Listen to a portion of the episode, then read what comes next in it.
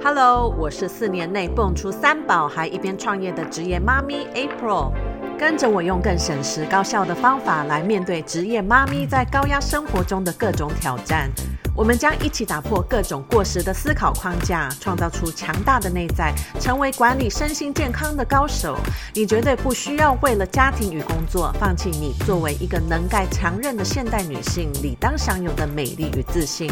让我们一起用聪明的科学方法设计出专属于你的新生活方式。欢迎来到右脑，成为新一代妈咪 CEO。You deserve the best。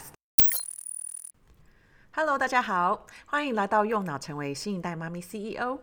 我们上一集有探讨生存模式，然后呃，上次是从你每一天的行为来了解，当你面对长期压力的时候，你会如何透过一些反应哈，怎么呈现在你生活中？当你看懂你常常处在生存模式之后，还是会有很多人发现很难理解自己压力的来源到底是什么。尤其如果你平常执行力很强，很愿意去接受挑战，然后你也常常是自我要求很高、很自律的女性，那你认知的自己其实很难跟逃避的行为或者恐惧的感受连接在一起。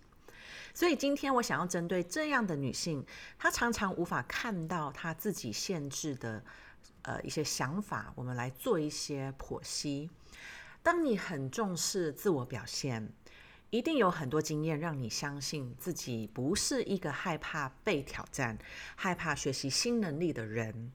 但多数的人都还是被社会的观念框架住，相信自我价值只能从外在的成绩还有别人的认同才能够取得。所以，你认真生活的背后目的，很有可能是因为你相信这样你才有价值。反过来，其实代表你无法相信，没有做这么多的你会被需要，好，然后会让别人觉得你是够好的。当你的价值认定掌握在你之外，很容易就陷入一种追也追不到的感受，因为外在的人事物绝对是我们无法掌握的。你随便选一位你觉得很厉害、很成功的人，我相信你在网络上都一定还是可以找到对他有批评的一些声音，因为我们人的本性，我们都是一直在解读。好，我们需要透过我们的解读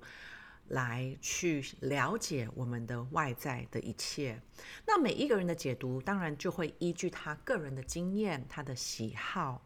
他要不要接受你，喜不喜欢你这样的一个人，其实跟你够不够好是没有关系的。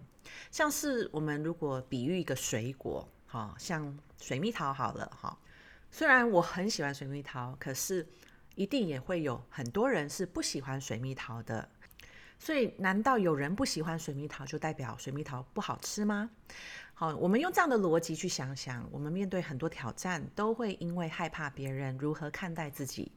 导致你就不敢去做你真正想要做的事情。但当你要持续成长，这就代表你必须做出一些刚开始你会做不好的事情，因为你没有做过。那你这样的害怕失败，就会导致你无法再往上突破。所以，综合刚刚的两点，第一就是。不管你做的多好，都一定有可能有人无法接受你啊，因为他个人的一些解读方法。那第二就是，当你想要持续的突破跟成长，你就需要去挑战一些你不是很擅长的事情。如果你持续害怕失败，你害怕你会做得不好，那你就很难去追求你的梦想。所以我帮助的很多的女性啊，她想要自我成长，但是成长的幅度会发现很缓慢，因为呃，你初期可能你要学的东西，你很容易就可以克服，你很容易就呃学会了，很上手。但是达到了某一种境界，其实要再有所突破，可能你要跨的。那个步伐就更大了哦，你要跨出舒适圈的范围就更大了。尤其当你在工作上，呃，很多人都是本来是自己很有能力，好去执行，好他可以扛起一切的工作，但是以往呃都是一定这种很很有能力、很有执行力的人，他一定会发展到一个阶段，他需要开始带领团队，他需要发挥他的领导力。那这样的角色转换，好，你就比喻，想象是在球场上，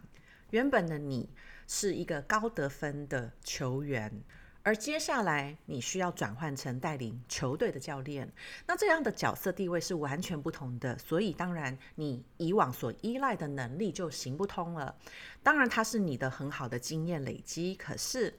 你接下来这个新的角色需要你学会新的能力。那通常都是在这样的一个转捩点，要达到一定的经验累积的时候，你就需要面对这样的身份转换。大多数的人其实很难放弃原本当球员这个角色，然后去依赖那样子呃角色的很擅长的一些能力，对不对？好，所以我就会看到很多人，他不太想要专注在练习这个新的能力。好，如果是在带领人，就是领导力，有很多很多不同种的领导力。所以你就会很容易看到，呃，以前可能自己执行力很强的人，他升上了一个管理之后，他还是用持续以往很擅长的方法在做事情。那当然，这个也不一定局限在工作上哦。面对外在的状况，比如说有很多我们无法掌握的改变，哈，像是疫情，哈，导致整体生活模式都改变了。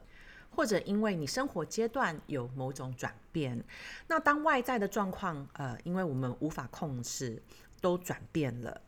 我们当然只能专注在那我自己该如何去增加不同的能力，建立不同的生活习惯，让我们可以面对这样的改变，不是只是求一个生存就好，而是我们是真的可以持续的发挥最大的潜力。往往拥有很多成功经验的人，那面对这样的成长，呃，有时候反而会越抛不开他的某种他认定的控制，好，因为他害怕有可能失败，那他已经不习惯失败了，好，但是当你害怕失败，你就会将自己的成长缩小，就会开始只做有把握的事情，而不是很大胆的去。想象，然后你会不设限的去设定一些目标，所以当你被你恐惧失败的这样的感觉设限了，其实你也无法学习到新的能力，你也受限了很多可以突破的机会。那在我辅导的顾客，他们常常会面对这样的一个事实，好像要承认自己有害怕成长，代表一种软弱。好所以，我们先必须转换自己对于失败的定义，对于看懂自己现在限制的一个解读方法。全部的成功经验都一定是搭配很多的失败经验。好，每一个成功的人，你看到他的经验累积下来，一定不可能是一帆风顺的，绝对是更多的失败经验。把这样的过程想成是一种像是你在实验，好，在实验室里面的研究员，他当然不可能一次就成功，他是透过测试很多不同种的方法跟理论，目的当然就是透过每一次的测试，他可以累积不同的经验跟知识。那面对生活也是。想象是一个更大型的实验室，你就必须把全部的失败当作是不同的学习机会。那这些经验都能够加速你未来成长跟你自己的蜕变。当你把失败看成你的学习机会，你就不会去恐惧失败，反而你已经准备好，在成功前你会面临很多的失败。如果你用这样的方法来看待你自我突破的这个旅程，才是一种可以帮助你持续往上冲的思考模式。那今天我邀请你开始面对失败，你可以跟自己说：因为我要有很大的突破，所以我准备好面对很多的失败。那当我设定很大的目标，当然我也已经准备好要经历很多的失败跟测试。这个过程中，我能获得更多的经验跟能力，这样才能帮助我未来的成功是可以永续的。那挑战目标的过程中，你要把专注力摆在每一天所累积的经验。那这些经验都是学习机会。当你用这样的方法在看待这一个过程的时候，你才能够稳定持续的做到达成目标必备的习惯。